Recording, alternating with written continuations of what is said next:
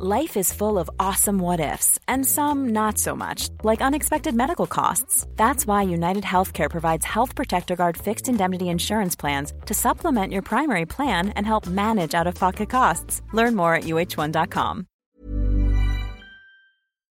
Hallo, ihr Fußballromantiker. Schön, dass ihr King Kenny eine Folge widmet. Er hat es mehr als verdient. Für mich war vor Zeiten des Internets und der überall erhältlichen Fußballmagazine sowas wie, ja, ich würde sagen, ein unsichtbarer Held, der immer nur zu Weltmeisterschaften und großen Europacup-Spielen sichtbar wurde. Das war die Zeit damals. Es wurde viel über seine Klasse erzählt, vor allem über seine Technik, seine Torgefährlichkeit und äh, vor allem auch über seine Hingabe und seine Leidenschaft für das Spiel. Ich hatte warum auch immer sehr früh ein Fable für die Schotten, die zwar mit King Kenny bei den Weltmeisterschaften final nie was gerissen haben, aber für mich immer allein schon ob der Trikots ein absoluter Hingucker waren und äh, für mich war und ist er einfach ein großes Stück Liverpool. Er und Graham Souness haben mich als Kind alleine schon ob des Klanges ihrer Namen schwer beeindruckt und wer sich mit seiner Vita beschäftigt, der wird feststellen, dass er einer der größten aller Zeiten war. Im Übrigen auch abseits des Platzes, wo sein soziales Engagement in England und Schottland sehr geschätzt wird. Also insofern, ihr habt mit dieser Folge alles richtig gemacht. Weiter so, ihr Lieben. Liebe Grüße, der Leo.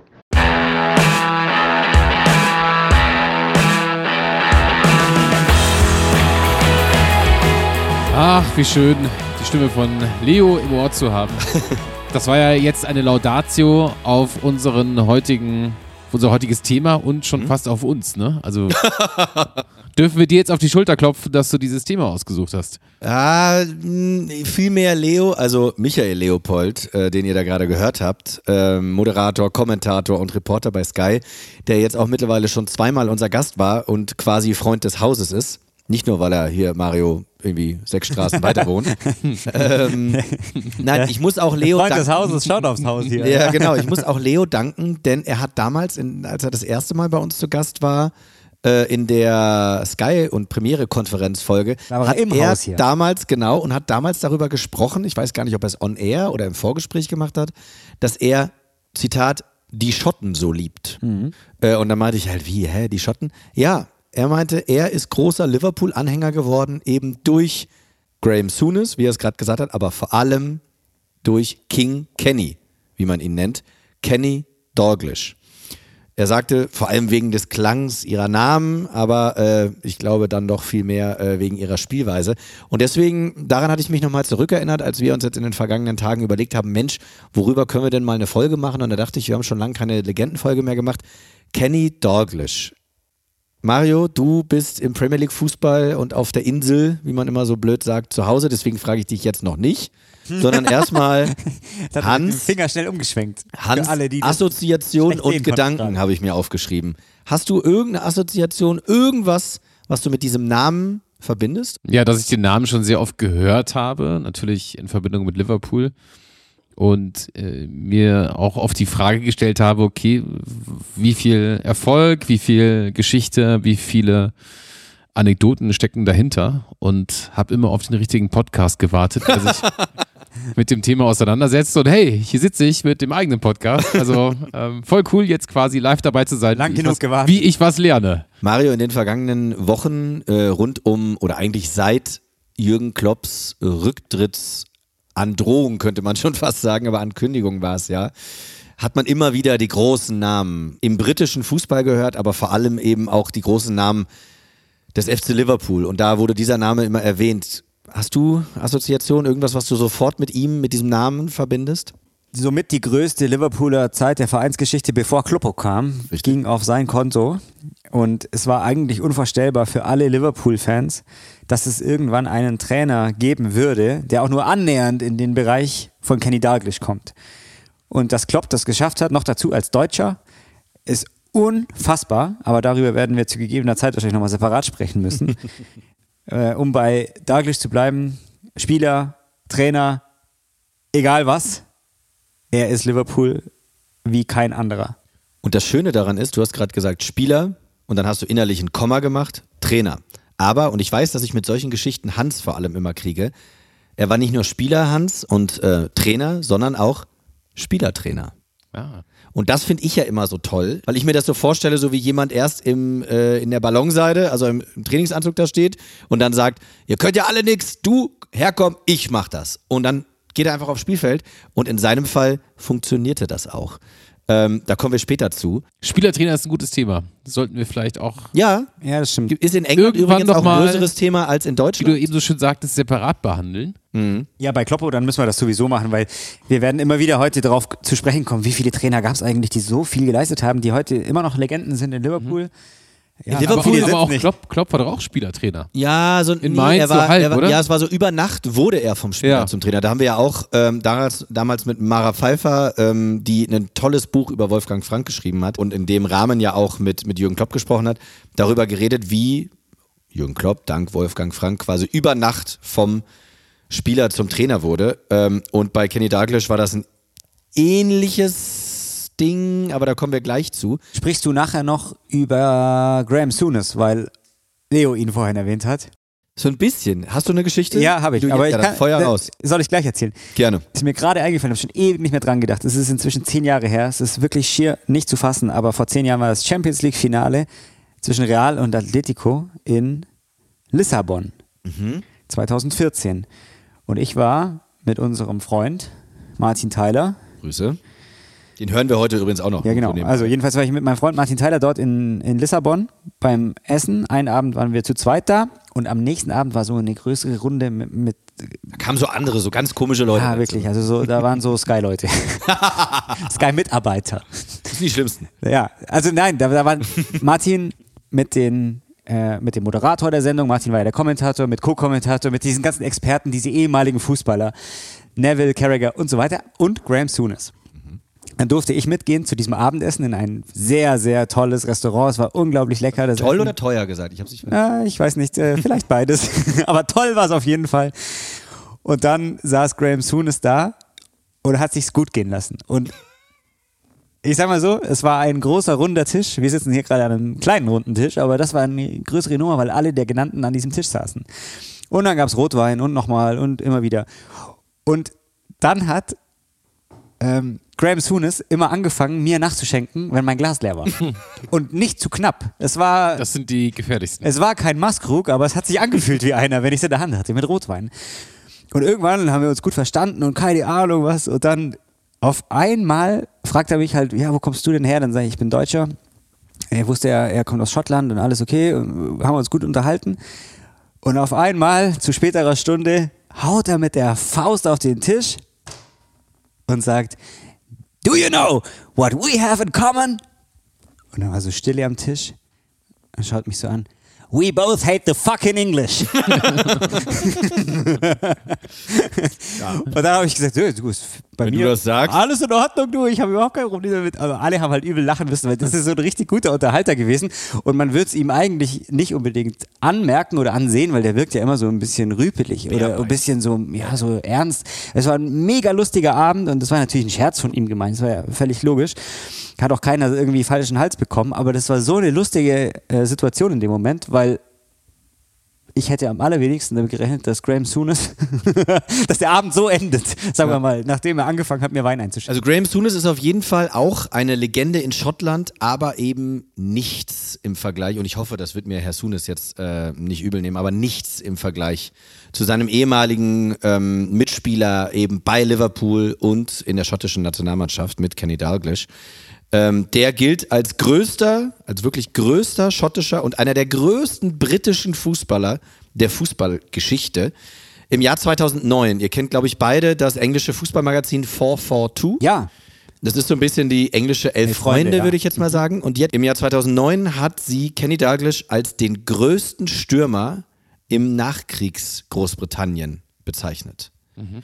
Und ich glaube, dass es seit dem Zweiten Weltkrieg, ja, 2009, da war jetzt Wayne Rooney noch nicht, ja, gut, da war er schon auf der Höhe mhm. seiner Kraft, aber da kam ja noch ein paar Jahre.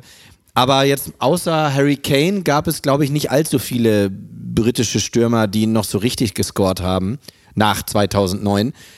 Und die 442, ich will mal sagen, die müssen es ja wissen, haben eben diesen Kenny Dalglish als den größten Stürmer im Nachkriegs Großbritannien bezeichnet. Schon eine Auszeichnung. Er ist in ja. der schottischen Hall of Fame, er ist in der englischen Fußball Hall of Fame und ich werde es jetzt nicht jedes Mal dazu sagen, eigentlich machen wir schon seit ein paar Minuten einen großen Fehler.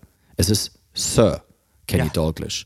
Und im Gegensatz zu ganz vielen anderen Sirs, im Gegensatz zu ganz vielen anderen, wo man sagt, oh, das ist irgendwie Order of the British Empire, ja, bei ihm ist das Ganze noch eine Stufe höher. Er wurde wirklich zum Ritter geschlagen, sagt man, oder? Ja, sagt man. Ist ja. Sir Alex auch so oder ist der die Stufe drunter? Sir nee, der Alex ist auch, ist auch so. Das haben wir gerade gedacht. Ja. Sir genau. John ist aber normal, ne? Nee, ich glaube ehrlich gesagt, dass Sir Elton John auch dazu gehört. Aber es gibt ganz viele. Der meine, führt die, die Ritter der Tafelrunde aber an. Ja, aber hallo, äh, auf jeden Fall äh, ja, gibt es ordentlich Minnegesang, wenn er am Start ist. Ich würde auch sagen, in Deutschland ist ja auch so. Es gibt das Bundesverdienstkreuz und dann gibt es das Bundesverdienstkreuz am Bande und so weiter und zweite Klasse, erste Klasse. Ist wie beim Zugfahren, Hans, ungefähr so. Ähm, und Sir Kenny Dalglish ist eben, und das hat ja auch ähm, Leo gerade eben gesagt, nicht nur wegen seiner fußballerischen, sondern auch wegen seiner sozialen Komponente ist er eben auch so eine Ikone. Warum, wieso, weshalb, das wird uns alles im Laufe dieser Folge unter anderem unser und vor allem Marios Freund Martin Tyler noch erklären. Vielleicht hat er ja die Fortsetzung von dem Abend noch dann. Oh, ja, das ist auch also nicht das, so. Das ja eh es wäre witzig, wenn er die Geschichte, einfach umdreht und nee, du am Ende derjenige warst, der. Normalerweise ist es immer so, eigentlich hat Martin niemals Wein oder Bier oder so getrunken vor einem Champions League-Spiel, auch danach glaube ich nicht. Ich glaube, er trinkt insgesamt keinen oder zumindest fast gar keinen Alkohol. Und mein Plan aber nicht war die britische, ein, äh, die Aber mein Plan ist es eigentlich auch gewesen, bis der nachgeschenkt hat ohne Ende. Ah, also wir haben eben gerade schon von den großen englischen, von den großen Liverpool-Trainern gesprochen. Eigentlich kann man sich das als Mount Rushmore vorstellen. Du hast ja. Paisley, du hast Shankly, du hast Dalglish und jetzt mittlerweile hast du Jürgen Klopp als vierten großen Kopf. Ja. Ähm, trotzdem ist ja in Deutschland, wir haben es eben gerade hier in dieser Runde hier gemerkt, was lachst du? Ich wollte gerade sagen, also von den Szenen her ist das ja auch alles schon, also da ist ja das Denkmal bei Klopp ja auch schon vor ein paar Jahren äh, angefasst worden. Also ja, das stimmt, genau. Es ist nicht mehr ganz naturbelassen. Ja. Man hat nachgeholfen. Über die Jahre muss man das hier und da mal. Ne? Also Restauration nennt man das, glaube ich. Äh, trotzdem ist ja, das haben wir hier in der Runde gemerkt, in Deutschland nicht ganz so viel bekannt über Herrn Douglas. Beziehungsweise würde, glaube ich, kaum hierzulande jemand äh, seinen Namen nennen, wenn es um ja, die Top, was weiß ich, Top 50 Spieler in der Fußballgeschichte ginge. Übrigens hat Pelé mal in einer Liste, ähm, in der Pelé seine Top 125 Spieler der Welt nennen sollte. Fragt mich nicht, warum es 125 waren ist Kenny Douglas der einzige Schotte. Okay, das überrascht jetzt nicht, aber er hat ihn eben in diese Liste mit reingewählt. Da ging es nicht um Nummerierung von 1 bis 125. Er sollte einfach sagen, seine 125 besten Spieler. Und da ist dieser Spieler eben dabei. In Deutschland weiß man relativ wenig. Das ändern wir heute.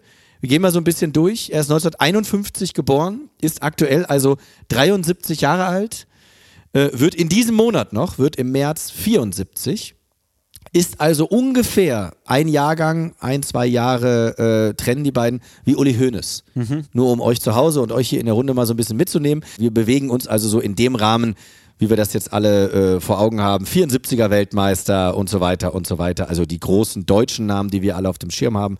In dieser Riege ist dann eben auch alterstechnisch Kelly Douglas zu Hause. Ihr erinnert euch vielleicht, ich habe damals in der Old Firm Folge, also als es darum ging, Rangers gegen Celtic, haben wir ja darüber geredet, die Katholiken waren bei Celtic, die Protestanten und die England sich zugehörig fühlenden waren eher auf Rangers Seite. Bei Kenny Douglas war das Ganze ein sehr heikles Thema. Er war nämlich Protestant, kam aus einer protestantischen Familie, war riesengroßer Rangers-Fan, hat übrigens auch in einem Hochhaus gewohnt, in dem man auf das Ibrox Stadium drauf gucken konnte. Also er konnte für lau Rangers-Spiele schauen. Also auch sehr äh, früherzieherische Prägung. ja, das war sportliche Früherziehung, vollkommen richtig, in Schottland. Und äh, man muss dazu sagen, sein Talent blieb nicht lange verborgen, auch wenn es damals noch keine Nachwuchsleistungszentren gab. Er hat in der, in der erfolgreichsten Schülerauswahl des Landes gespielt. Äh, die hat landesweit auch alles abgeräumt, jede Meisterschaft, jeden Pokal, alles. Und er wurde übrigens auch schon zu dem Zeitpunkt von Liverpool und West Ham gescoutet, wenn man das so sagen möchte, mhm. hat ein Probetraining dort absolviert, ist aber nicht genommen worden.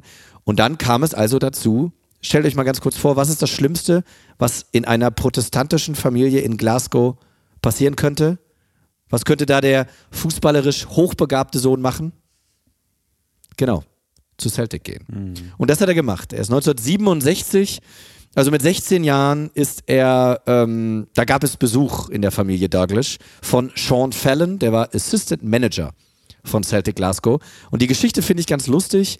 Ähm, dieser Sean Fallon war damals noch sehr, sehr jung, war wie gesagt äh, nur der Assistent des Managers, des ja, Sportdirektors dann wohl eher, nicht des Trainers. Und der war gerade auf seiner eigenen Hochzeitsreise unterwegs. Und ähm, er war sich sicher, ey, ich bin jetzt hier der Assistant Manager von Celtic Glasgow und dieser kleine Bengel, der noch bei gar keinem großen Verein in der Jugendmannschaft spielt, den werde ich ja schnell, ähm, ja, den werde ich ja schnell überreden können. Und der hat dann gedacht, das Ganze gehe nur zehn Minuten, dass er den in zehn Minuten überredet. Ja, hat seiner Frau gesagt, du, wir sind hier auf Hochzeitsreise, ich fahre da nur schnell links ab und dann kläre ich das in zehn Minuten. Drei Stunden später kam er wieder, aber er hatte das wichtige Papier in der Hand. Er konnte Papa Douglas überzeugen, vielleicht sogar überreden, sein Sohn Kenny ist ab jetzt bei den Grün-Weißen, hm. bei den Katholiken, bei denen, wo man eigentlich nicht sein wollte, vielleicht sogar sein sollte, wenn man Rangers-Fan war. Aber, Aber er, er, hat bei den Rangers ins Stadion geschaut. Mhm. Genau. Ja. Genau. Und er war, ist übrigens auch, auch wenn er das nicht vielen Leuten erzählt hat, immer noch sehr unregelmäßig, aber immer mal wieder als Rangers-Fan undercover ins Albrox Stadium gegangen und hat dort Rangers-Spiele geguckt. Die Frage ist, wie lange undercover ging. Als er dann schon, als er dann schon Spieler als war. Als er schon Spieler war, aber man muss dazu sagen, es war kein Bilderbuchstart für Kenny Douglas. Ähm, die erste Saison wurde er erstmal ausgeliehen an einen unterklassigen Club. An um, die Rangers. Wer, sehr gut. Wer es genau wissen will, an den, ich muss mal ganz nah rangehen, an den an Cumbernauld United also es ist jetzt nicht so schlimm wie in Wales mit den ganz unterschiedlichen Buchstaben und so, mit den, mit den, was sind das dann? Seltsame Konsonanten. In Wales hat ja gerne mal so ein Ortsname so 60 Buchstaben. Ja. Cumbernauld United. Bei diesem unterklassigen Club 37 Saisontore und da hat dann natürlich der damalige Celtic-Trainer gedacht, dieser 16-Jährige, der hier da in den, gegen die gegen die harten Typen in der zweiten, dritten, vierten Liga unseres Landes sich da durchsetzt, den könnte ich ja eigentlich auch in unsere Mannschaft wieder zurückholen, in die erste Mannschaft. Bevor ich sage, wie dieser Trainer hieß, war es dann aber so, dass der Trainer sich dann nochmal mit dem Cumbernauld United Trainer auseinandergesetzt hat und der wollte unbedingt Kenny Dalglish behalten und hat gesagt, nee, lass den nochmal ein Jahr hier, der muss noch lernen. Ja gut, hat dann der Celtic-Trainer gesagt, dann bleibt er nochmal da und dann hat Douglas gesagt, am Arsch geleckt, äh, das reicht jetzt, ich will in die erste Mannschaft. Ich bin auch jetzt nicht zu Celtic gegangen, also nicht zu den Rangers, um dann hier irgendwo auf dem Dorf zu versauern. Deswegen hat er Jock Steen, Hör auf! Falls ihr euch erinnert. Ja, klar. Gesagt, hör mal Junge, ich will in die erste Mannschaft. Lisbon Lions. Das ist es. Jock Steen hatte ja, Kerl mit dem Herzinfarkt. Richtig, der später dann als schottischer Nationaltrainer mit dem Assistenztrainer Sir Alex, Sir Alex Ferguson ja. in den Katakomben des Stadions verstarb. Der war damals natürlich Trainer von Celtic, denn 1967, in dem Jahr, als Kenny Dalglish unterschrieb bei Celtic und dann noch für ein Jahr wegging, paar Monate vorher war das Finale in Lissabon. Das heißt, in dem Jahr, in dem die Lisbon Lions quasi gebrüllt haben, in dem sie den Titel geholt haben, ein paar Monate später kam Kenny Dalglish zu Celtic. Und ihr seht, es ist so, dass wir den Namen in den vergangenen 200 Folgen noch nicht erwähnt haben, mhm. aber wir haben ihn immer mal wieder gestriffen, ob wir wollten oder nicht. Und, bis, auf, bis auf Sir Alex haben wir jetzt ja auch doch nicht so oft schottische Fußballlegenden das stimmt. bei Nach- und Spiel erwähnt. Insofern ist es witzig, äh, aber irgendwie auch naheliegend, dass sie dann alle irgendwo auch eine Verbindung zueinander haben. Richtig. Und was mir jetzt gerade eingefallen ist, ihr wisst ja noch, worüber wir vor zwei Wochen gesprochen mhm. haben, und da habe ich doch von diesem super Fußballer erzählt, Gigi Meroni. Mhm. Mhm. Das war auch 1967, als der Ach. beinahe zu Juventus gewechselt wäre, weil der Ach. doch der absolute Superstar ja. war und so. Ja. In dem Fall haben wir jetzt durch Zufall. Witzig. Ja drei große Events, muss man sagen. Äh, mal mehr, mal weniger groß, aber drei nicht gerade unbedeutende Events im, im europäischen Fußball im Jahr 1967. Also keine Laie mehr zu irgendwelchen Dorfvereinen. Kenny Dalglish blieb bei Celtic, spielte erstmal nur im Reserveteam, scorte ohne Ende. Ähm, Im ersten Jahr durfte er einmal bei den Profis ran, im zweiten Jahr viermal, im dritten Jahr durfte er siebenmal immerhin dran. Und alle dachten schon, da passiert nichts mehr, der bleibt bei den Amateuren, das ist irgend so ein hier ein Talent aus der Ecke, aber es klappt nicht. Und dann klappte es aber irgendwann doch in seinem vierten Jahr. Also erstmal bei diesem Amateurverein, dann drei Jahre bei der zweiten Mannschaft und dann im vierten Jahr schaffte er den Durchbruch. Vorher übrigens, ich habe gerade gesagt, er war immer mal wieder im Stadion als Fan noch. Er war übrigens auch, und über das Spiel haben wir bisher, glaube ich, noch gar nicht gesprochen. Vielleicht machen wir noch einmal eine Folge drüber. Er war auch als Zuschauer 1971 dabei im Ibrox Stadium bei der sogenannten Ibrox-Katastrophe, einer Stadionkatastrophe, wo damals beim Old Firm, Rangers gegen Celtic, 66 Rangers-Fans ums Leben kamen. Es kann sein, dass wir in der Old Firm-Folge darüber geredet haben, ich weiß es nicht mehr genau. Jedenfalls war er damals auch im Stadion. Und ein halbes Jahr später ging dann die vierte Saison von ihm im Celtic-Trikot los, endlich bei den Profis. Und es folgten, und das finde ich sehr beeindruckend, 173 Tore in 326 Spielen. 173 hm. Tore in 326 Spielen.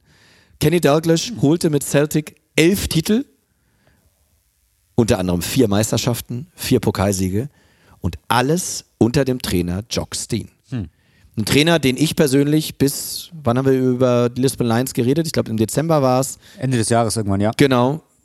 Bis dahin hatte ich noch nie von diesem Mann gehört. Ja. Und es hat mich einmal schon beeindruckt in der Folge, dass Sir Alex Ferguson gesagt hat, von dem hat er so viel gelernt. Und jetzt halt auch Kenny Dalglish, der unter diesem Trainer äh, bei Celtic ja zum richtig großen ja, Star in Schottland wurde, kann man sagen. Und dann war es aber soweit, der Wechsel zu Liverpool stand an. 1977, ein wichtiges Jahr in Kenny Dalglishs Leben. 350 Kilometer südlich. Stellen wir uns mal ganz kurz die Insel vor unten England, links Wales, oben Schottland, um mal ganz plump zu sprechen. Und 350 Kilometer südlich von Glasgow, in Liverpool, da verkaufte der FC Liverpool gerade Kevin Keegan nach Hamburg. Der englische Superstar wechselte zum HSV, übrigens als amtierender Europapokalsieger, nur so nebenbei. 500.000 Pfund Ablöse. Mhm. Mhm. hat Liverpool vom HSV kassiert. Da muss man auch nochmal überlegen. Wir haben ja vergangene Woche hier über den HSV auch Wie gesprochen. Wie sich hier wirklich eine Verbindung, also als würden wir den ganzen Tag irgendwelche Flanken schlagen. und der HSV im vergangenen, in der vergangenen Woche haben wir über 2000 gesprochen und da auch über 1983, wo sie den Europapokal der Landesmeister geholt haben. Nachholspiel Tiki Taka hier. Aber das siehst du, 1977, der HSV war wer, hatte Geld mhm. und hat diese 500.000 Pfund Ablöse für Kevin Keegan bezahlt. Und damit stand Liverpool komplett ohne Superstar da. Und von diesen 500.000, und das ist jetzt, ich freue mich jetzt schon, ich muss jetzt schon grinsen, weil ich jetzt schon sehe, welchen O-Ton ich gleich abfeuere. Ähm, wir müssen heute bei den O-Tönen schon mal für euch vorweg genau hinhören. Wir reden über Schottland, wir reden oh, über Liverpool. Ja, mit es, Untertitel bitte. Es ist nicht alles so einfach. Ich werde das Ganze hier so dolmetschermäßig versuchen, äh, in Gebärdensprache äh, rüberzubringen. Von diesen 500.000 Pfund hat Liverpool 440.000 Pfund in Kenny Dalglish investiert. Eine Rekordsumme für einen britischen Verein. Mhm. Noch nie hat ein britischer Verein so viel Geld für einen Spieler bezahlt. Liverpool hatte ja 500.000 kassiert ja. und 440.000 bezahlt. Aber es ist aber es im Nachhinein natürlich ein guter Deal gewesen. Das hätten sie nicht gewusst, aber wenn du so denkst, mm, was wir in den nächsten Minuten noch hören werden, was letztendlich Kenny Dalglish dem Verein gebracht hat. Und vor allem, hm, glaube ich auch, dass es damals noch keinen schottischen äh, Fußballer mit so einer Quote gegeben hat. Das ist es. Genau das ist es. Und jetzt denkt man doch, boah, da kommt jetzt so irgendwie der heißeste Scheiß aus Schottland. Da muss doch der Trainer vom FC Liverpool, Bob Paisley, einer, den ich vorhin schon auf den, ja. in den Mount Rushmore gezimmert habe. Mit Shankly und Kloppo. Genau. Und Bob oh, Paisley, der muss doch richtig euphorisch sein. Den Kiegen weg und dann holen wir jetzt den Douglas her. Naja, also, also, also fast. How vital was it that Liverpool should buy a star like Kenny Dalglish to replace the star of Kevin Keegan? Well, it was vital in, in as much that uh, the tax would have only, the money would have gone to the government and uh, I'm like any other professional manager, players is what it's all about and uh, the money was there available from Kevin. No one said anything when they stole. The, the, well, they didn't steal him; they paid for him, but uh, they took him away. There was no there was no cry from this side of the country like about them taking our player. So that money was available, and uh, the board instructed me to uh, try and get the best. And this is what I think in Kenny. Uh, I've got to get the best. I'm hoping so anyway. Hm. Ja, also, äh, um es jetzt mal kurz zu übersetzen, einerseits wegen Dialekt, andererseits wegen Englisch. Ähm, Euphorisch geht anders. Also er wird gefragt, wie, wie, wie, wie bedeutend ist das, wie toll, wie besonders ist das, dass sie jetzt hier so einen neuen Superstar holen.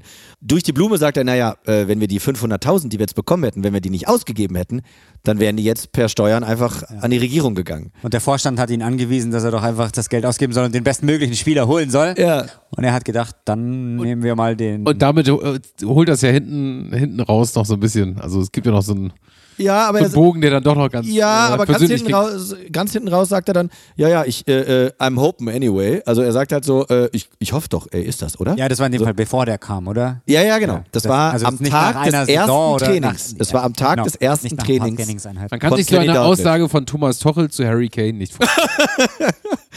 ja, Tuchel, wie sehr, naja, wir hatten halt hier die Millionen übrig, die dann 100. haben wir den geholt. Ja, und genau, und dann, ja, und ich sollte den besten Spieler holen, er ist der Beste. Hoffentlich. Also das war so, also ja, das war einfach ein sehr schönes Interview, weil er wirklich im Hintergrund siehst du, wie Kenneth Dalglish seine Ach, schön, ersten schön, Runden schön. läuft ja. und so kleine Tempo-Intervallläufe macht.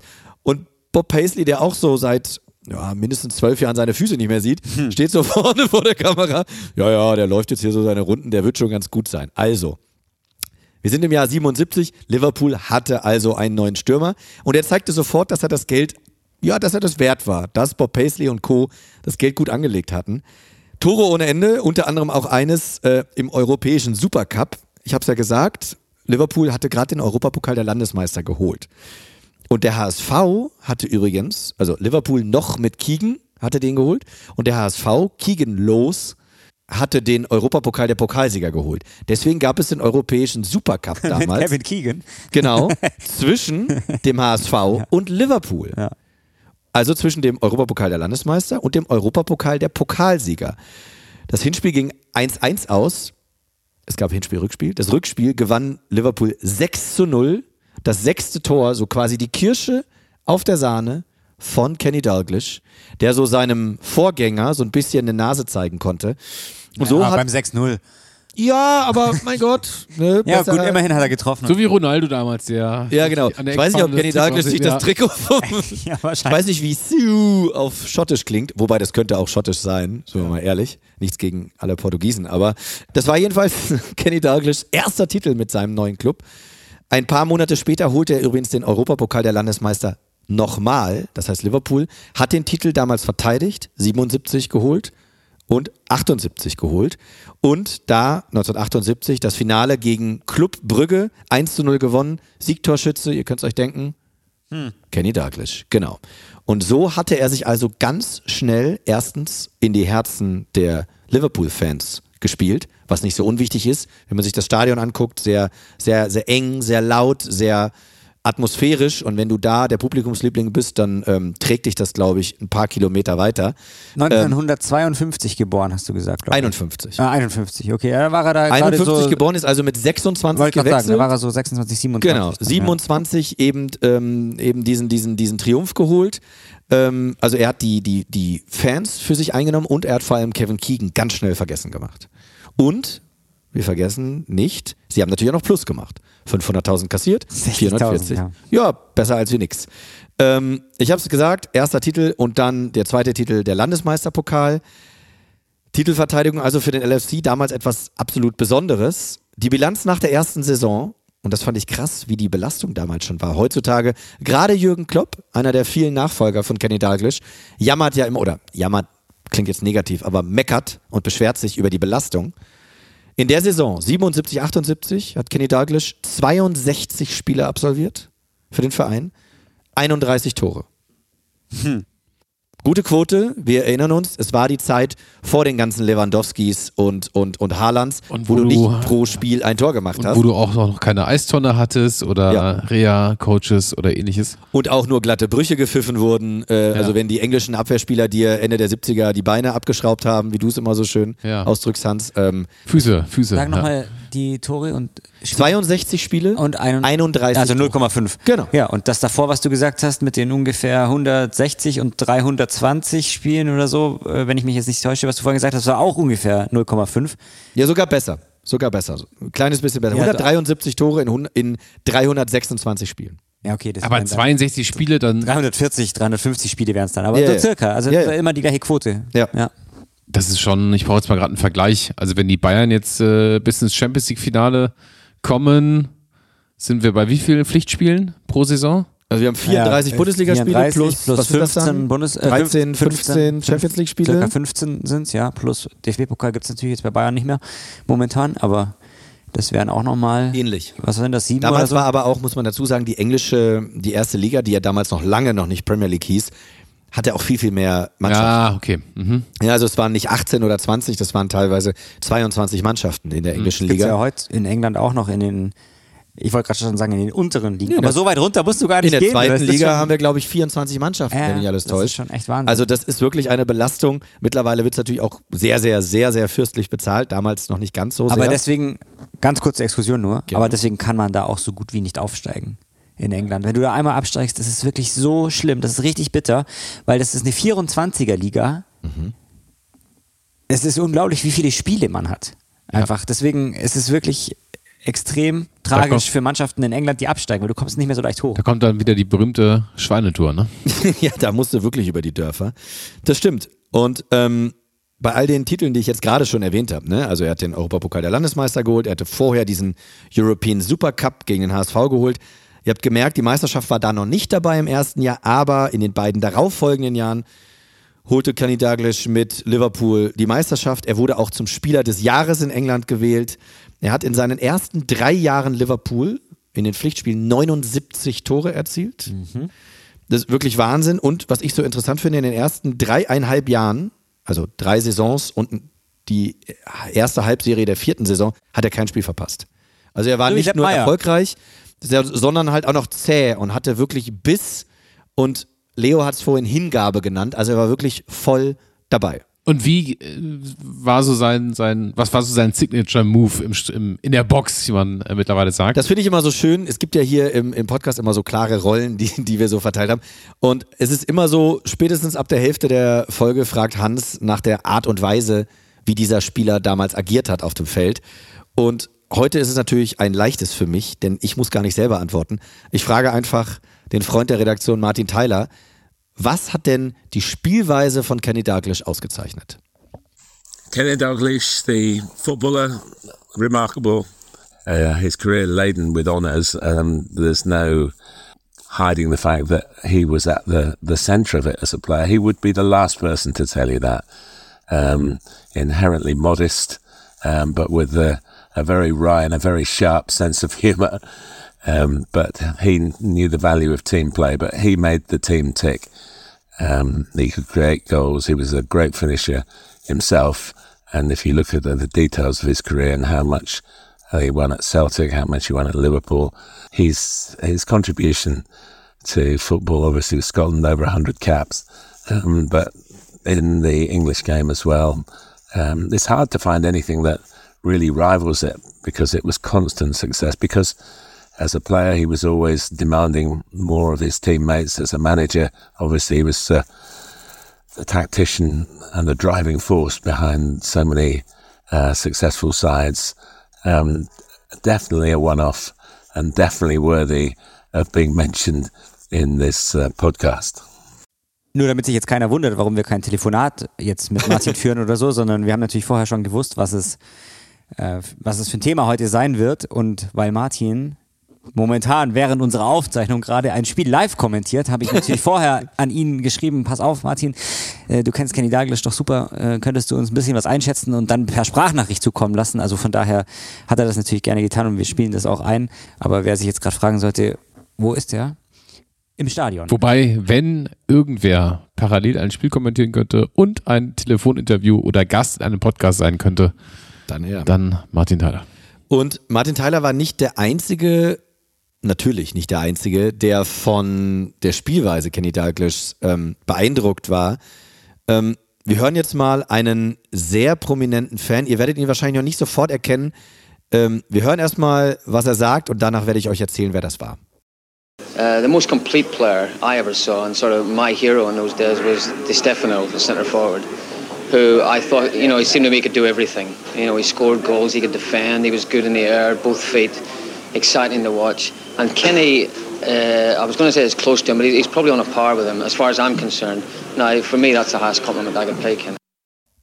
Das war George Best. Aha. Hm. George Best sagt, sein großes Idol oder der kompletteste Spieler, den er je gesehen hat, dem er, dem er auch, ja, dem er zugejubelt hat sozusagen aus der Ferne, war Alfredo Di Stefano, über den wir ja auch schon eine Folge gemacht Die haben. Die Reallegende. Genau. Und Kenny Dalglish würde er auf eine Stufe damit stellen und das sei das größte Kompliment, was er ihm machen konnte. Und wenn das jemand, der selber in der Offensive so exaltiert und so erfolgreich auch war, wie George Best sagt, dann, äh, ja, ich sag mal so, dann steckt da auch ein bisschen mehr hinter, als wenn ich das sage. Ich finde das immer interessant, äh, in Bezug auf Fußball immer von Spielintelligenz zu sprechen und von äh, sehr kompletten Spielern, um jetzt nur mal so eine quasi so eine Transferleistung zu schaffen oder um es vielleicht auch noch mal ein bisschen greifbarer zu machen, äh, wer denn aktuell so diesem, diesen Eigenschaften entsprechen könnte im, im internationalen Fußball. Also bei Angreifern bin ich dann sehr schnell immer bei Lewandowski, der so mit sehr, sehr vielen Eigenschaften um die Ecke kommt und also zumindest im, im Abschluss beide Füße, Kopf, äh, Standards extrem sicher ist. Also ich muss ja sagen, ähm, ich hätte nicht gedacht, oder anders, ich habe damals nicht gedacht, dass Harry Kane so ein schlauer Transfer der Bayern sein könnte, weil ich dachte, du, der ist 30, neue Umgebung, andere Spielweise, anderes Land und so weiter. Aber ähm, wie er sich einfügt, und zwar nicht nur auf dem Feld, sondern auch wie er sich hier gibt in München, ähm, das ist ja, das ist, also ich finde das unfassbar beeindruckend, weil er eben nicht nur, und das hört man ja immer über seine Zeit in, äh, bei Tottenham, weil er eben nicht nur der Torschütze ist, sondern sich eben auch fallen lässt und die Bälle holt, mal Zehner ist, manchmal sogar Achter ist, auch mal grätscht, auch mal kämpft, auch mal die Ellenbogen rausstreckt. Und ich finde, das geht eher in die Richtung. Ähm, weil so jemand wie Lewandowski, ja, den, den hast du selten außerhalb des Strafraums so richtig stark erlebt, sage ich mal. Und ein Haaland ist ja auch eher so, der kommt über seine Körperlichkeit und ähm, der braucht so vier Meter Anlauf und dann geht er so nach vorne. Aber das, was Kane so auszeichnet und auch das, was Kenny Dalglish eben so ausgezeichnet hat, war eben dieses Fallen lassen, Räume für den Mitspieler schaffen und somit den Mitspieler besser machen. Das ist ja das, was man Harry Kane, und da gucke ich jetzt in deine Richtung, Mario, ja am meisten, finde ich jedenfalls, ähm, zurechnen muss, ist, dass er Leroy Sané so viel besser macht. Ja, Weil er genau. ihm Räume schafft. Und nebenbei auch noch viele Tore schießt. Ja. Deswegen ist es eigentlich jetzt, ich sage das jetzt überhaupt nicht aufgrund einer Verbindung zu Bayern oder so, sondern deswegen ist es einfach cool, den hier zu sehen in Deutschland, weil ich glaube, also inklusive mir, ist nicht jedem in Deutschland bewusst gewesen, wie gut der eigentlich ist. Also dadurch, dass Tottenham nie irgendwas gewonnen hat, hat man doch automatisch so gedacht, ja, puh, also irgendwie, die kriegen es nicht so richtig auf die Reihe. Und Harry Kane war immer mm, Kapitän der Nationalmannschaft und wir haben auch in unserer Quizfolge erfahren, dass er Torschützenkönig war bei der WM 2018 mit sechs Toren und so. Also muss schon wahnsinnig gut gewesen sein. Aber ich finde, man merkt in den vergangenen Monaten, wie krass die, über, die Leute überrascht sind, wie gut der ist. Und das, Und obwohl hätte jeder die Premier League sehen kann, eben nicht so wie Leo gesagt hat, dass er Kenny Dalglish eben nur alle Jubeljahre mal bei einer WM oder EM sehen konnte, sondern wir haben Harry Kane jede Woche bei Tottenham sehen können, egal ob bei The Zone oder Sky. Ja. Auch Ähm, wir müssen jetzt nicht zu sehr über Nein, Harry nein, Kane nein, nein, nein. einfach nur Aber sagen, zum Beispiel- dass das einfach Aber erstaunlich- Um jetzt mal in der Zeit von aber- damals zu bleiben, Uli Hoeneß war ähnlich. Uli Hoeneß war nicht Gerd Müller, nicht der Neuner, nicht der mit Instinkt immer nur da stand, wo der Ball hinkam und den so magnetisch angezogen hat, sondern eben auch einer, der übers Tempo kam, der übers Dribbling kam, der über die Technik kam, auch einen Abschluss hatte, aber sich auch mal hat fallen lassen. Vielleicht kann man doch eine Verbindung, einen Vergleich ziehen ähm, zu, zu Kane und Douglas, dass du hier vielleicht auch den Vereinswechsel brauchst, um einfach deinen, um deine Fähigkeiten, um dich als Charakter, also als Spielerpersönlichkeit nochmal mehr auch nach vorne zu bringen. Und ähm, das siehst du ja bei beiden. Also wenn er damals schon bei Celtic diese unfassbare Statistik hatte und sie aber sofort äh, auch bei Liverpool irgendwie setzen kann, dann äh, zeigt das ja, dass da jemand sehr, sehr viel mitbringt. Und um jetzt den allerletzten Vergleich äh, äh, anzustrengen, im Gegensatz zu Herr Kane hat äh, äh, Herr Dalglish auch ein paar Titel geholt, denn er hat nicht nur drauf 1978 gewartet. mit Liverpool den Titel verteidigt, den er ja 77 noch nicht gewann, weil er da ja erst äh, rüberkam, aber 78 hat Liverpool den Titel verteidigt und 1981 hat der LFC, also der FC Liverpool, nochmal den Europapokal der Landesmeister geholt. Übrigens 1 zu 0 gegen Real Madrid gewonnen.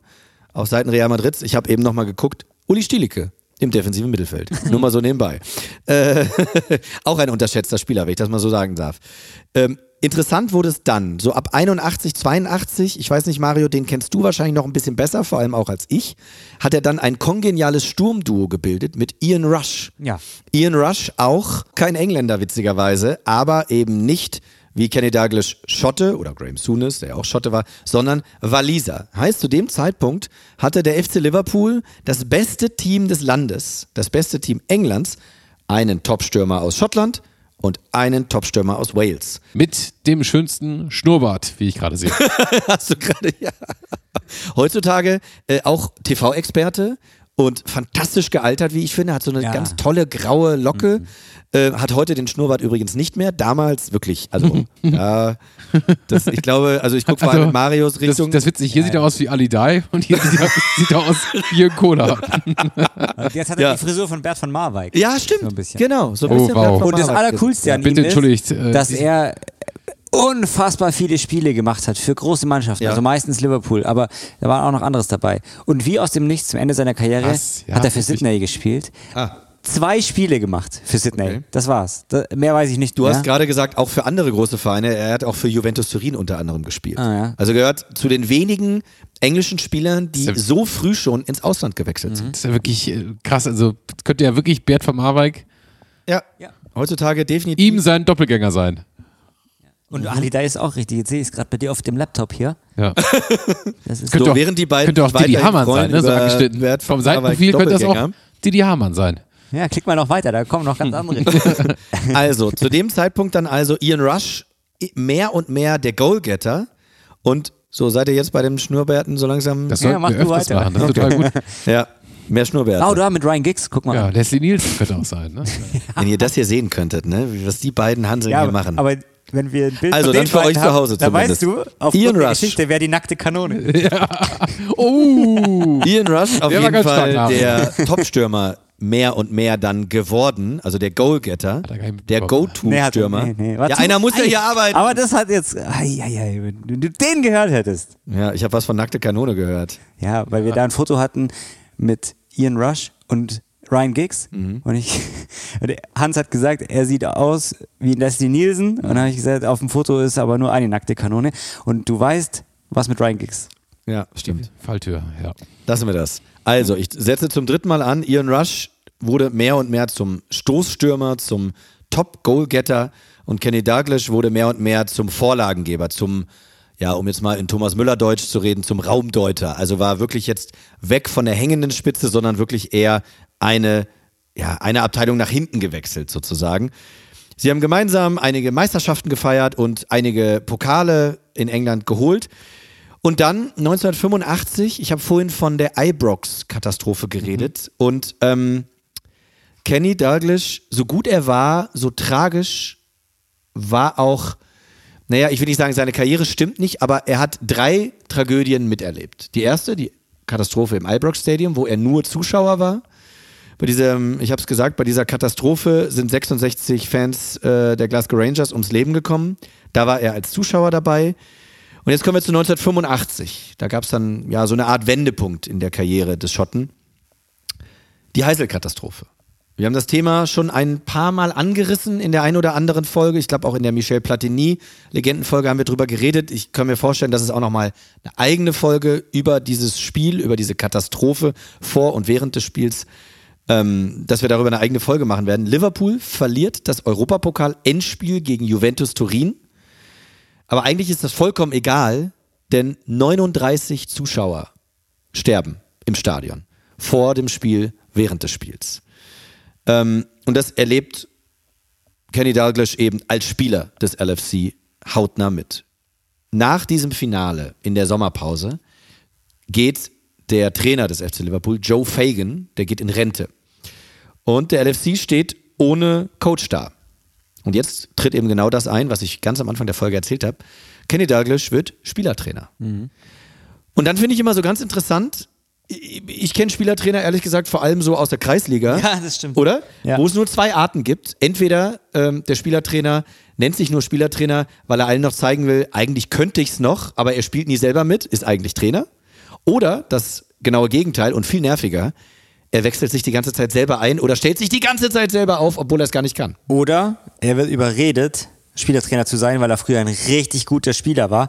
Er will aber eigentlich nur noch Trainer sein. Mhm. Und weil er aber so gut war und früher mal Oberliga gespielt hat, sagt der Kreisligaverein zu ihm, mach Spielertrainer. Ja. Ja. Nur Trainer. Ich habe gehofft, schade. du sagst es jetzt mit deinem Allgäuer Dialekt, das, weil das damals bei dir in der Kreisliga vielleicht so war, aber. Okay. bei mir. Schade. Ja, nee, nee, nee. So, ah, okay. Nun ja, ähm, das Lustige ist, Kenny Douglas ist keiner von all dem, denn er ist ein richtig, richtig guter Spielertrainer. Wer hätte es gedacht? In Jahr 1 mit ihm als Spielertrainer gibt es einfach mal das Double aus Meisterschaft und FA Cup. Und er hat 23 Einsätze in der Liga gehabt. Also er hat wirklich das genaue Maß gefunden zwischen, okay, die brauchen mich hier nicht mehr und, na, hier ist vielleicht schon noch Not am Manne in der Offensive, hier bin ich dabei. Hat auch noch ein paar Tore erzielt, hat sich aber wirklich zurückgezogen, immer mehr, über die Jahre immer, immer weniger Einsätze gehabt. In den letzten drei Jahren hatte er nur noch fünf Einsätze als Spieler. Also er hat sich wirklich mehr und mehr zurückgenommen, wenn Not am Mann war, klar. Ähm, aber er hat sich gedacht, nein, die Jüngeren, die sollen es jetzt richten. Und jetzt komme ich zur dritten Katastrophe seiner Karriere. Über die haben wir, genau, schon eine eigene Folge gemacht. Damals mit Raphael Honigstein und Ole Zeisler. Im vorletzten Jahr seiner Spielertrainerkarriere war er Trainer des FC Liverpool bei der Hillsborough-Katastrophe. Bei der viele, viele, viele Liverpool-Fans ums Leben kamen. 96, oder? Mittlerweile ja 97, also 96 ursprünglich und dann über die Jahre, es lagen ja wirklich Menschen jahrzehntelang im Koma. Mittlerweile sind es, glaube ich, 97 ähm, Fans und Zuschauer von damals. Ähm, wenn ihr die Hintergründe nochmal wissen wollt, hört in die Folge von damals rein. Ähm, es, ich habe mich sehr schwer getan bei der Vorbereitung und man merkt es uns auch, glaube ich, allen an. Ähm, es war nicht so leicht, aber vor allem unsere beiden Gäste, Ole und, und, und Raphael, haben uns da echt ähm, wirklich ja, geholfen sozusagen und ähm, haben uns da auch wirklich perfekten Input gegeben. Es war wirklich eine sehr, sehr bewegende und, und, und sehr berührende Folge über die Hillsborough-Katastrophe damals, die den FC Liverpool eigentlich bis heute beschäftigt und eben auch Kenny Dalglish beschäftigt hat in der vorletzten Saison als Spielertrainer.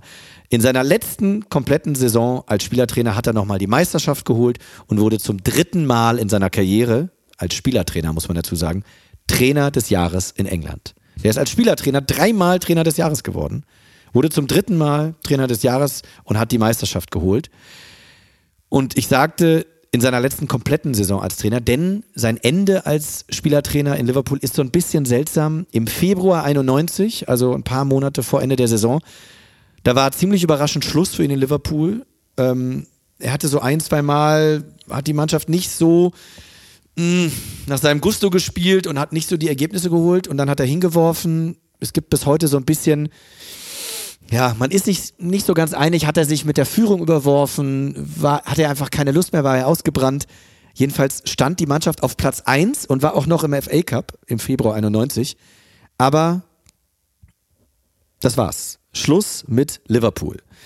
Und wenn wir gucken, er ist 1977 dahin gewechselt und hat 1991 als Spielertrainer aufgehört. 14 Jahre Liverpool. Hm. Und er hat auch im Laufe der Jahre, als dann Hillsborough ähm, immer weiter weg war, hat er auch ähm, sehr viel Aufklärungsarbeit und, und auch Trauerarbeit geleistet im Verein, rund um den Verein. Und das rechnet man ihm bis heute ganz hoch an, weil das eben, wenn ihr die Folge von damals gehört habt, wisst ihr, was ich meine, nicht jeder getan hat. Diese, diese Hillsborough-Katastrophe, das hat ja wirklich Jahre, wenn nicht sogar Jahrzehnte gedauert, ähm, ja, in Sachen Aufklärung. Jetzt deutest du so ein bisschen äh, auch was über seine Persönlichkeit an. Es ist natürlich äh, bei den ganzen Toren und, und Statistiken und auch bei dieser intelligenten Spielweise auch völlig klar, dass man äh, wirklich den reinen Sportler, Fußballer äh, heute auch auf das Podest hebt. Äh, nur wie, wie würdest du ihn denn so als Mensch charakterisieren im Verein und sicherlich auch in dieser Rolle als Spielertrainer? Pass auf, ähm, wir können einen Deal machen. Du hörst gleich was von jemandem oder du hörst dazu nichts von mir, sondern von jemandem, der sich deutlich besser auskennt als ich. Aber du musst dich noch na, vielleicht sechs, sieben Minuten gedulden. Ja. Dann passt das noch ein kleines bisschen besser. Denn ähm, wir haben in der Folge der Lisbon Lions, falls ihr euch noch erinnert, darüber geredet, was ist eigentlich so eine Ehre, die einem Spieler zuteil werden kann oder einem Trainer und was ist eigentlich die größte Ehre? Mhm. Ja, da waren wir uns aber nicht ganz einig. Genau. Ähm, und da kommen wir gleich wieder hin. Da waren wir, glaube ich, beim Denkmal irgendwann, ne? Ja, ja Denkmal Fangesang. oder Fangesang ja. oder, oder, Tribüne. Tribüne. Ja. Wissen wir alles nicht genau, konnten wir uns nicht so ganz einigen. Wir hören mal gleich jemanden, der sich da sehr gut mit auskennt. Vorher noch, aber hm, ich will nicht sagen mein Lieblingskapitel in der Karriere des Kenny Douglas, aber zumindest eine Karriere, die ich sehr überraschend finde und die wir auch schon so halb gestriffen haben. Denn nur ein paar Monate nach seinem Rücktritt oder nach seinem Aus beim LFC wurde er Trainer in Blackburn. Bei den Blackburn Rovers. Mhm. Die damals, im Gegensatz zu Liverpool, in der zweiten Liga spielten. Das war ein aufstrebender Zweitligist. Es gab da diesen Multimillionär, einen Bauunternehmer.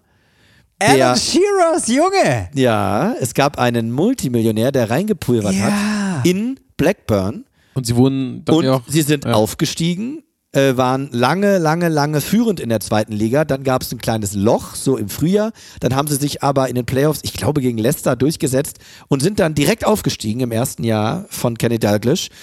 Und dann war das Abenteuer Premier League da. Denn das erste Jahr der neu formierten, der neu gegründeten und auch dann so benannten Premier League stand an. Und man holte sich Alan fucking Shearer. Den besten Stürmer der Insel von Kenny Dalglish mit verpflichtet. Man wurde in der neu gegründeten Premier League Vierter. Und dann. Ja, Wahnsinn. Ich habe ja die Alan Shearer-Folge hier genau. gemacht und ich habe den Namen gar nicht erwähnt, genau. weil ich auch nicht geschaut habe, wer ich da damals und, das war. Nämlich, und deswegen meinte ich ganz am Anfang der Folge, wir Hast haben ihn schon ganz oft gestriffen. Wünschte, es wäre so. Manchmal unbeabsichtigt. Ich glaube ehrlich gesagt, dass ich in der Hillsborough-Folge damals auch nicht Kenny Dalglish erwähnt habe. Ja, das kann sein. Und manchmal haben wir ihn aus Ich in der HSV-Folge letzte Woche auch nicht. manchmal haben wir es aus Versehen weggelassen und manchmal mit Absicht. Sie wurden also Vierter in der ersten Saison in der Premier League als Aufsteiger. Ähm, aber dieser Multimillionär, der Mäzen, der dahinter steckte, der wollte mehr. Alan Shearer allein reichte nicht. Und dann kommt eine ganz schöne Geschichte, denn Kenny Dalglish wollte unbedingt einen jungen, aufstrebenden Sechser von Nottingham Forest verpflichten. Der hatte kurze Haare, der war kampfstark, der war kompromisslos ohne Ende. Und es war Roy Keane. Roy Keane, ja. Genau. Ich habe gedacht, soll ich reinrufen? Und dachte ich, nee, komm. Gerne, reinrufen wie, immer. Wie groß ist die Wahrscheinlichkeit, dass es wirklich Roy Keane ist? Er wollte Roy Aber Keane die, haben. Die, die, 4%, ich lasse es. Die Quizfolgen sind ja auch vorbei. Und das Ganze, wir wissen jetzt im Nachhinein, nee, Blackburn, nee, nee, nee, nee, nee. Da war doch ein anderer Verein. Aber hören wir mal, wie das Ganze in dem Transfersommer zwischen Kenny Dalglish und Roy Keane so verlaufen ist, aus der Sicht von Roy Keane. So Blackburn were giving me 400,000 a year and United were offering me 300 and I was on 250 at Forest so I'm thinking well it's not a massive rise considering it was going to be a kind of a transfer record Blackburn found out and Kenny Dalglish found out I'd, I'd kind of agreed to go to United even though I hadn't kind of signed my deal yet and he was fuming. Again, I guess it's the other side of it. He was effing and blinding. You're a fucking disgrace. Blah blah blah. And I said, listen, I'm going on my holidays next week, which I was. I was going to Cyprus with a few lads just to do some sightseeing. And um, he said, uh, uh, I said, I said, I'm going to Cyprus next week with my mates. I says, when I come back, I'm going to sign for Man United. He says, uh, I'm going to find you. He says, I'm going to come to Ayanapa and find you. So every bar in Ayanapa, I was looking over my shoulder waiting for Kenny Dalglish to walk in. Ja, also nur auch das nochmal kurz zu übersetzen. Ja super. Roy Keane hat gesagt, okay, United hat mir das geboten, Blackburn hat mir das geboten, war eigentlich gar nicht so viel mehr, als ich bei Nottingham bekommen hätte. Äh, und das, obwohl es eine damalige Rekordablöse werden sollte. Ähm, und Kenny Douglas hat rausgefunden, dass Roy Keane mehr oder weniger schon bei United zugesagt hatte und gesagt, so, hör mal zu, mein Freund, da gehst du gar nicht hin. Und er sagte, doch, da gehe ich hin. Und jetzt gehe ich erstmal mit ein paar Lads, also mit ein paar Kumpels, nach Zypern. Wie er sagte, Sightseeing. Und da lachte das Publikum. Mhm, genau. Der Engländer äh, danach krebsrot gebrannt wahrscheinlich. Ähm, nun, nee, ist er gar nicht Engländer, ist Waliser, oder? Ihre. Roy Keane? Ihre. Ja, siehste, schmeckt alles gleich. Egal. Jedenfalls, äh, Roy Keane sagte, dass Kenny Douglas gesagt hat, I will find you. Und ab dem Zeitpunkt hat Roy Keane jedes Mal, wenn er in irgendeiner zypriotischen Bar saß, immer über die Schulter geguckt, weil er Angst hatte, dass Kenny Dalglish ihn gleich finden wird. Ich sag mal so viel, er hat ihn nicht gefunden. Roy Keane ist nicht zu Blackburn gegangen, sondern zu Man United und der Rest ist Geschichte. Ja. Ne? Roy Keane äh, hat dann irgendwann, übrigens, das ist auch so ein bisschen die Ironie der Geschichte, mit Man United Liverpool als Rekordmeister abgelöst. Mhm. Liverpool wurde auch und vor allem wegen Kenny Dalglish zum Rekordmeister in England und Roy Keane hat dann mit Man United Liverpool abgelöst. Blackburn wurde also ohne Roy Keane im zweiten Jahr in der Premier League Zweiter und im dritten Jahr ging es am letzten Spieltag sogar um Platz 1. Blackburn oder Man United. Dann schon mit Roy Keane eben, weil man ihn ja nicht verpflichten konnte. Blackburn musste, und das ist so ein bisschen auch der Kniff in dieser Geschichte, musste nach Liverpool reisen. Blackburn mit dem Trainer Kenny Dalglish nach Liverpool, an die Anfield Road. Manchester United musste bei West Ham United ran, in London. Blackburn hat gegen Liverpool an der Anfield Road mit 1 zu 2 verloren, aber ist trotzdem Meister geworden, weil zeitgleich United nicht in London bei West Ham gewonnen hat. Und damit wurde Kenny Dalglish und mit seinem Spieler Alan Shearer Meister mit den Blackburn Rovers, der für mich bis heute unwahrscheinlichste Meister in der Premier League Geschichte. Und er war damit übrigens erst der vierte Trainer, der mit zwei englischen Teams Meister wurde. Und dann war Schluss als Trainer. Er hörte wirklich damit auf, vielleicht auch, weil er gemerkt hat, boah, damals in Liverpool war das so ein bisschen schleichend, da habe ich jetzt nicht so richtig Bock drauf. Ich höre auf, wenn es am schönsten ist, auf dem Peak aufhören. Er hörte auf, war dann noch ein Jahr Director of Football und dann war ganz Schluss. Für knapp zwei Jahre war er dann noch Newcastle-Trainer mal. Ihr erinnert euch vielleicht noch an unseren Auftritt ähm, im Stadion an der Schleißheimer im vergangenen November. Didi. Mit ja. Didi Hamann. Mhm. Kenny Dalglish hat als Newcastle-Trainer Didi Hamann verpflichtet ein paar Monate später, als Didi Hamann dann da ankam, war Kenny aber nicht mehr da, ja. weil er rausgeschmissen wurde. Rüd Rüdet war da. Mhm. Wie Didi Hamann uns sagte, der, äh, wie war das? Der am Sonntag das Spiel äh, auf der Bank verfolgt hat, dann für drei, Jahre in, äh, für drei Tage in Holland war und dann erstmal wieder zum, Trainer, zum Training kam. Rüd hat nämlich äh, Kenny Douglas abgelöst. Der Independent hat danach getitelt, His 20 months at Newcastle United are the only part of Kenny Douglas' career that came anywhere near failure. Mhm. Also nur diese 20 Monate als Trainer von Newcastle United sind so schiefgegangen. sind schiefgegangen ja. in der Karriere und daran sieht man auch, gut, wenn das das Einzige, was schiefgegangen ist, mein Gott. Ne? Er war dann später noch, noch mal kurz Director of Football und noch mal kurz Interimstrainer bei Celtic. Dann waren neun Jahre Ruhe. Er hatte keinen Job mehr im Fußball, und dann kam Rafa Benitez. Hm. Ich habe von Didi Hamann gesprochen. Mhm. Didi Hamann, Rafa Benitez, es klingelt 2005. Champions League-Sieger. Rafa Benitez, Trainer von, vom FC Liverpool und der auch bis heute dem Verein sehr verbunden ist und auch sich immer bemüht hat, die Tradition aufrechtzuerhalten. Deswegen war er derjenige, der Kenny Dalglish besucht hat und gesagt hat, ey, es kann nicht sein, dass du jetzt seit neun Jahren nichts machst im Fußball. Du musst hier Clubrepräsentant werden. Und sei es nur, dass du Frühstücksdirektor bist und irgendwie bei irgendwelchen Board-Meetings mal so reinschneist. Ja, und dann war es also so, dass Kenny Douglas Clubrepräsentant wurde. Und ganz interessant ist, dann gab es miese Ergebnisse. Und 2011 ist Grafa Benitez rausgeschmissen worden und hm. Kenny Douglas wurde Interimstrainer. Und das lief total gut. Und dann wurde er Cheftrainer. Leider war ein Jahr später, lief es dann nicht mehr so gut, da war dann wieder Schluss. Aber man muss dazu sagen, er ist bis heute Clubrepräsentant und im Aufsichtsrat, mhm. aber ohne große, ähm, ich sag mal, nicht ohne große Befugnis ist das Falsche, aber ohne große Verantwortung, sondern vielmehr so die gute Seele, der immer mal wieder so als externer Berater ähm, seine Meinung kundtun soll.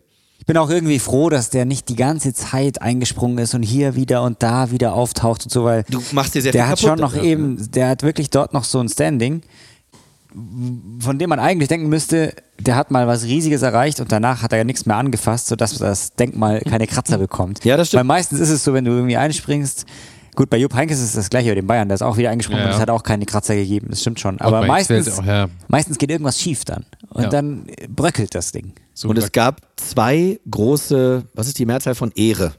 Ehre. Also Ehre in, im Sinne von, sind das zwei große Ehren? es gab zweimal eine große Ehre. Sagen wir so. Und zwar in den Jahren 2017. Zweimal eins Ehre. Genau, 2017 und 2018. 2018 wurde aus Kenny Dalglish eben Sir mhm. Kenny Dalglish. Und 2017 die noch meiner Meinung nach etwas größere Ehre. Die Enfield Road, beziehungsweise das Stadion an der Enfield Road, also Enfield. Ja. Hm? Schwere Ich habe auch das eine lustige Anekdote weil Martin mal zu mir gesagt hat, warum redet ihr in Deutschland immer von der Anfield Road? Ich, so, ich dachte, das Stadion ist an der Anfield Road. Sagt sie, die Straße gibt es schon, aber kein Mensch sagt jemals in England Anfield Road, sondern immer, immer Anfield. Ne? Das, ist, ist ja auch, ihr kennt ja das Schild, das ist ja. Anfield und nicht das ist Anfield Road oder so, sondern ja. das ist wohl so ein deutsches Ding. Ja. Ich weiß gar nicht, wo das herkommt. Ich weiß auch nicht. Den Deutschen, den Deutschen sind Straßen sehr wichtig. ja, genau. Anfield besteht jedenfalls aus vier Tribünen. Ja. Logischerweise. Links, rechts, oben, unten. The Cop. Eine, wenn wir mal einfach mal wirklich ähm, drauf, geografisch quasi von oben drauf gucken aufs Stadion. Rechts, also im Osten, gibt es The Cop. Im Süden gibt es Main Stand. Im Westen links gibt es Enfield Road Stand. Da führt, wie der Name schon sagt, die Enfield Road lang. So, jetzt haben wir noch die Tribüne im Norden. Die hieß bis zum Oktober 2017 Centenary Stand. Die wurde im Oktober 2017 in Sir Kenny Dalglish Stand umbenannt. Und das, wir haben bei der Lisbon Lions Folge darüber geredet, bei dem Verein, in dem so viel passiert ist, in dem so viele große Spieler. Wann war das? 2017. Jetzt, ich habe gerade, äh, ihr kennt ja das am Handy, wenn man die Funktion hat, wenn man einfach einen Ort eingibt und dann kommen die passenden Fotos dazu. Mhm. Und ich dachte mir doch, ich war doch 2017 mhm. in Anfield und da war doch was. Ach, hör auf. Und jetzt schau mal aufs Datum. 14. Oktober 2017. Das ist krass. Ja. Ja. Das war jetzt wirklich Zufall. Wir haben vorher nicht darüber gesprochen. Nee, haben wir nicht. Hab In diesen nicht Tagen ja. wurde aus dem Centenary Stand Sir Kenny Dalglish Stand. Ja. Und Leo hat es ganz sehr am Anfang. Stark, sehr stark. sehr stark, sehr Was stark. für Zufall. Ich bin mich sehr beeindruckt gerade, ja. Aber auch, auch damals hast du es nicht auf dem Schirm gehabt, ne? Ja, das weiß ich jetzt gerade nicht mehr, ob das da vielleicht damals ein großes Ding war. Leo hat am Anfang der Folge gesagt, nicht nur das, was er auf dem Feld, sondern auch das, was er neben dem Feld gezeigt hat, dass ihn das zur Legende macht. Und jetzt biegen wir auch auf die Zielgerade ein. Was ich so schön finde, ist, dass der Typ super bescheiden ist. Denn bei der Eröffnung oder bei der Umbenennung dieser Tribüne, das war, das war eine, ja, so eine Gala, so eine Feier, so eine Veranstaltung im gar nicht mal so großen Rahmen. Auf der Tribüne saßen unter anderem Sir Alex Ferguson, aber auch Steven Gerrard und viele andere Liverpool-Legenden. Und als er dann hinterher gefragt wurde, was ist das eigentlich für eine Ehre, dass diese Tribüne, ich meine, es gibt vier Tribünen und nur eine trägt einen Namen und das ist die und die trägt seinen Namen. Was ist das für eine Ehre für dich? Und das hier war seine Antwort. It's just, it just, I'm just, it's just humble for, for me. I'm, I'm humble. I'm no. It doesn't sit too well when you get spotlight or you're, you're asked questions, and I don't know how anybody explains the pride that you feel from someone whose actions have uh, resulted in, in a stand being named after you. I mean, it's no. Ask them why they did it. Don't ask me how I got it. I, I got it because I was lucky. I was lucky to be, be involved with a fantastic football club as a player, as a manager, and now as a non-executive director. And I was lucky that the people that work for the football club or own the football club thought it was appropriate. If they think it's appropriate, I'm not going to argue with them. Also in diesem O-Ton sind gleich mehrere äh, Nuggets, mehrere Goldnuggets versteckt. Einmal sagt er, weil er gefragt wird, was ihm das bedeutet, dann sagt er, naja, eigentlich müsst ihr die Leute fragen, die das benannt haben. Ich habe ja nur Fußball gespielt. Ihr müsst die fragen, warum sie es gemacht haben. Und dann sagt er noch, so wie in so einem Zwiegespräch mit sich selbst, naja, ob das jetzt verdient ist, dann müsst ihr die fragen. Ich werde es ganz bestimmt nicht irgendwie, ich werde mich nicht dagegen wehren.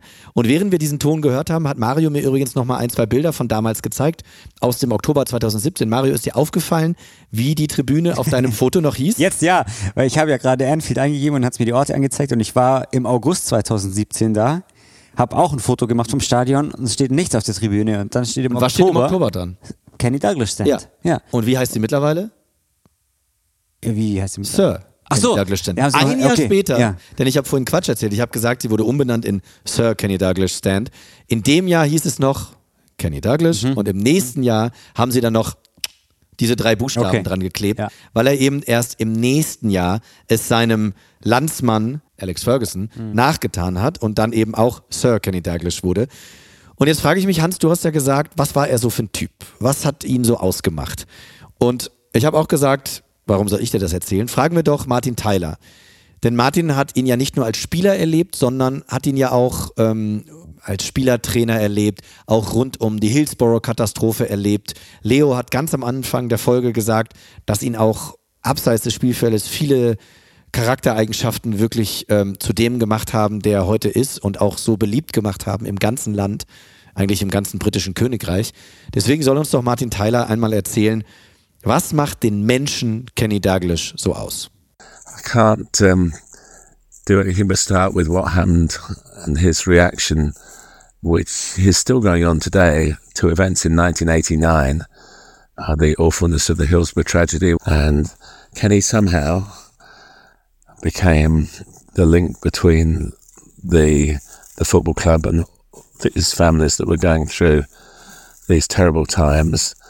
He put himself second and them first, and was working day and night to be available to talk to those who needed comfort and strength that he could bring um, because of his his personality.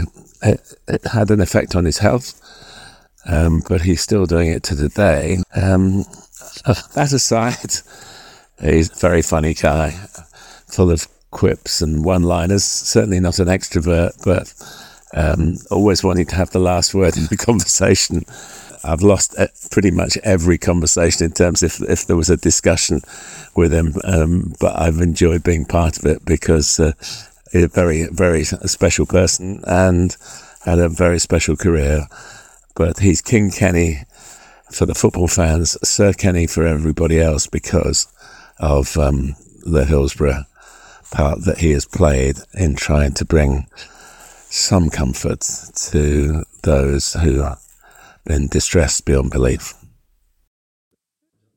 Es ist schön, dass äh, die äh, berühmte Nachholspiel-Falltür bei ihm jetzt nicht zum, zum, zum Tragen oder zum Fallen kommt. Und, die gibt äh, es einfach nicht. Die, die gibt es einfach nicht, genau. Nicht. Aber das, äh, was es besonders schön macht, äh, ist also jetzt auch die, die, die Charakterisierung ähm, seiner Persönlichkeit. Gibt ja dieses schöne Sprichwort, äh, tu Gutes, aber sprich nicht darüber.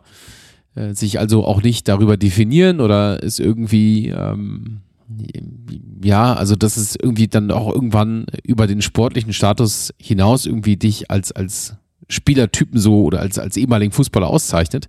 Ähm, das wird natürlich sehr vielen auch gerecht, nur äh, das finde ich jetzt gerade sehr überraschend hinten raus, dass da noch ganz, ganz viel dahinter steckt, ganz, ganz viel Tiefe und sich natürlich jetzt auch in Verbindung mit der Hillsborough-Katastrophe da auch sicherlich nochmal dieser Legendenstatus äh, über den Platz hinaus auch bei ihm geformt hat.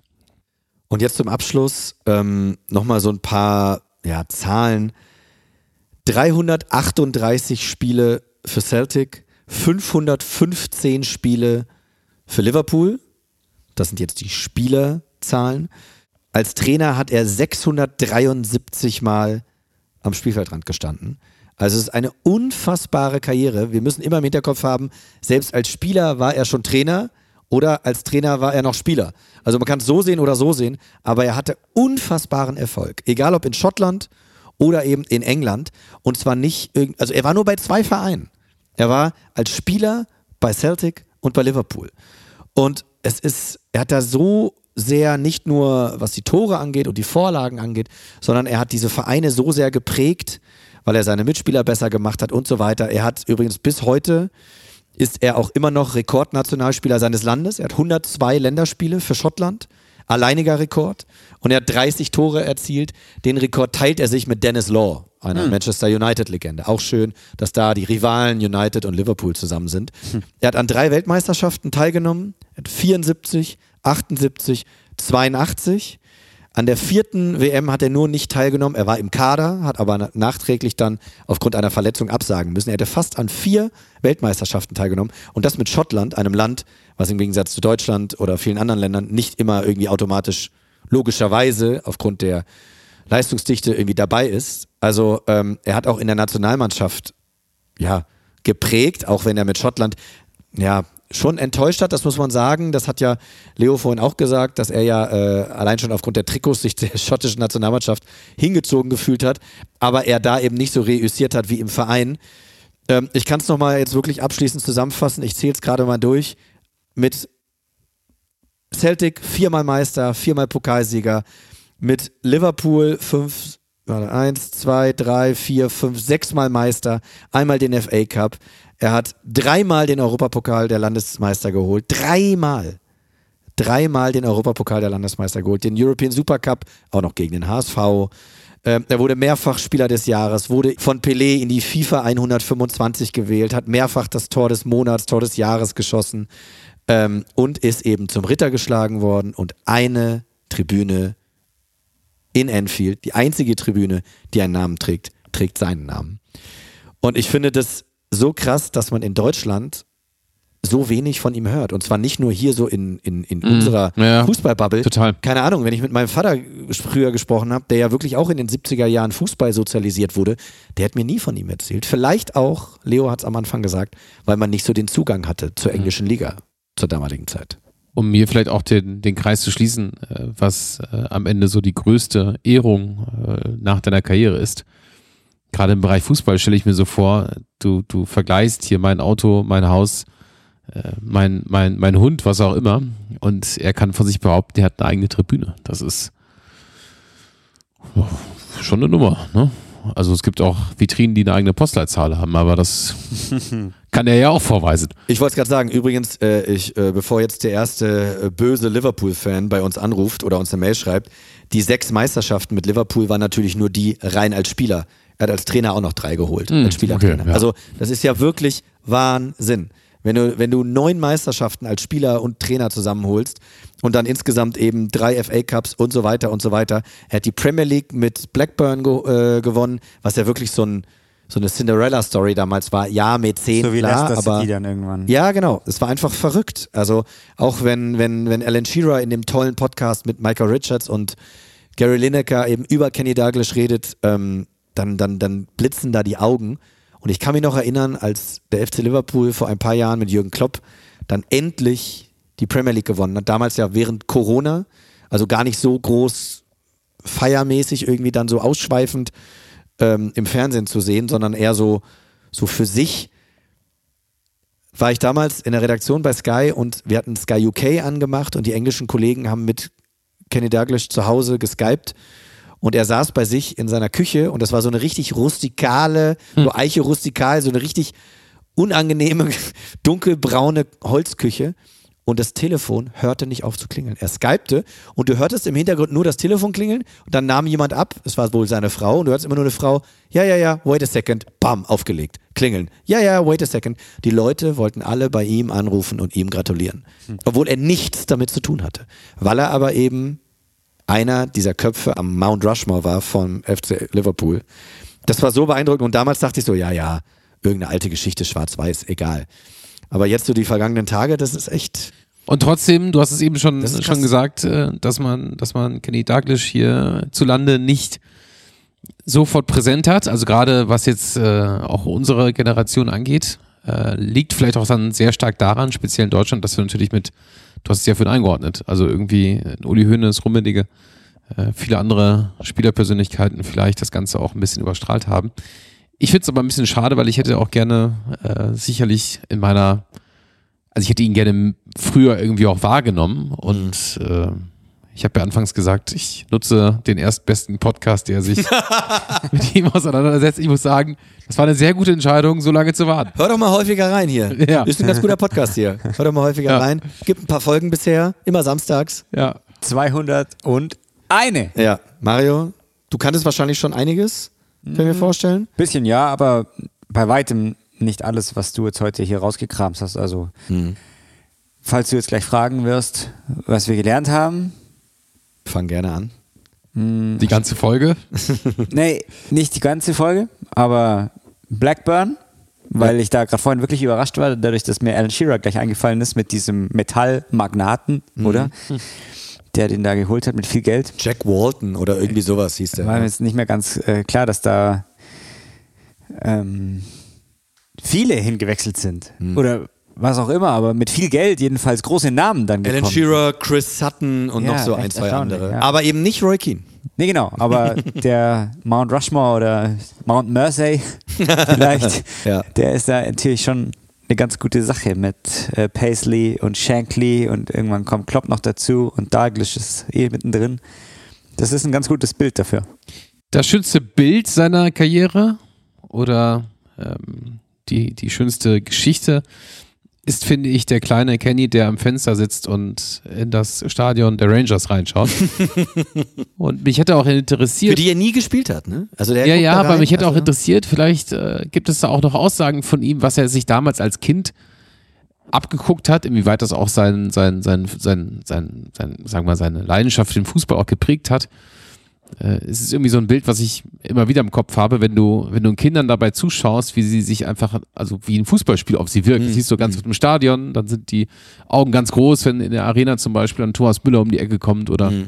äh, wenn dann irgendwie Tore geschossen werden. Mittlerweile hast du so die Videoleinwand, auf der dann Kinder auch das Tor dann auch sehen können, wenn sie vielleicht nicht so groß sind, aber gerade in so einer äh, baulichen Situation, dass du von oben auf etwas reinschauen kannst. Ja, ja Total schön. Ja, und auch cool, dass er halt in dem Jahr zu Celtic gewechselt ist, als die gerade irgendwie zwei, drei Monate vorher noch äh, den Europapokal der Landesmeister mhm. ja sensationell gegen Inter Mailand holen.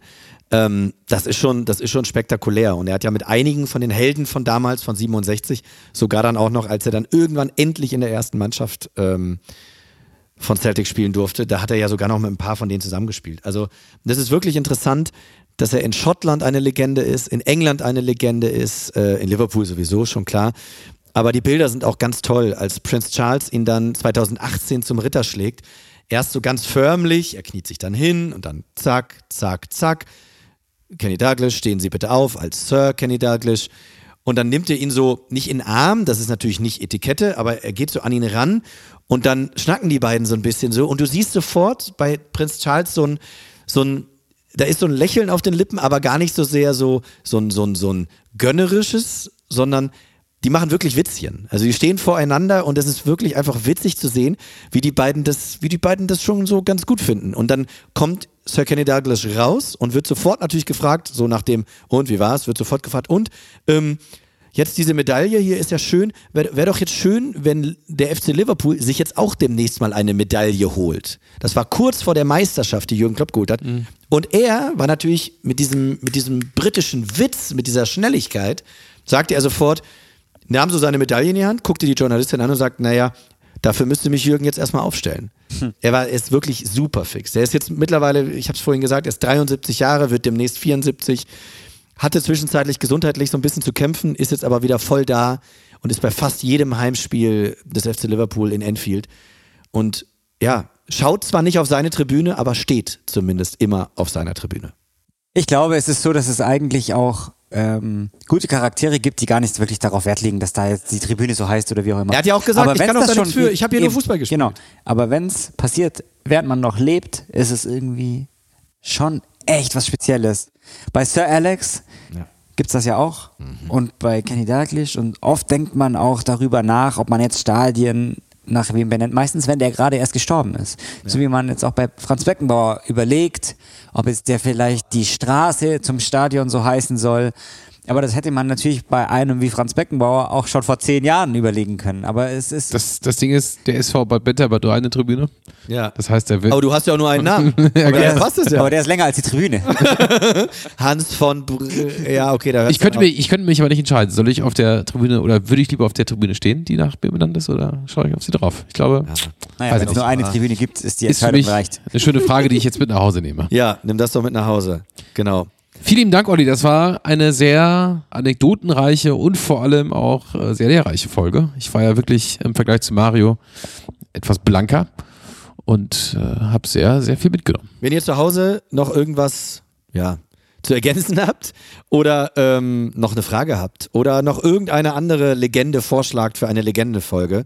Es muss ja nicht immer jemand sein, der auf dem Mount Rushmore seines Vereins ist. Vielleicht gibt es ja auch irgendwie so kleine Namen, ich habe neulich auch nochmal drüber nachgedacht, wir haben auch immer noch keine Fritz-Walter-Legendenfolge gemacht. Ja, wir ne? haben auch Nur 54 noch nicht, oder? Genau, ja, haben wir ja. auch noch nicht. Eben. Vielleicht ja 54 jährt sich in diesem Jahr natürlich toll. Ich habe vorhin jetzt äh, die ganze Zeit Bill Shankly gesagt, ich, ja, ja, Bill Shankly noch nie gesagt. Aber gerade so, ey, äh, im Hinterkopf haben, alles was 54, 64, 74, 84 und so. 2014? Das ah! jährt sich alles. Ja, viel. Walter Frosch. Ja, genau. Wir können schon mal Platz machen für Kevin Großkreuz hier. Ja, genau. In diesem Sinne, ähm, Gut. Das jetzt war Folge für heute. 200. Das war wieder jetzt der Klassiker, ja. dass wir in einer Folge ja. über Kenny Dalglish, über Kevin Großkreuz sprechen. Ja. Das, den Namen habe ich jetzt aber hier nicht reingebracht. Nee, Nein, aber meine Schuld. Weil du meine richtig schaust. Ich stelle mich jetzt in die Ecke zum Schämen. Bis ja. nächste Woche. Macht's gut. Tschüss. Tschüss. Ciao, ciao.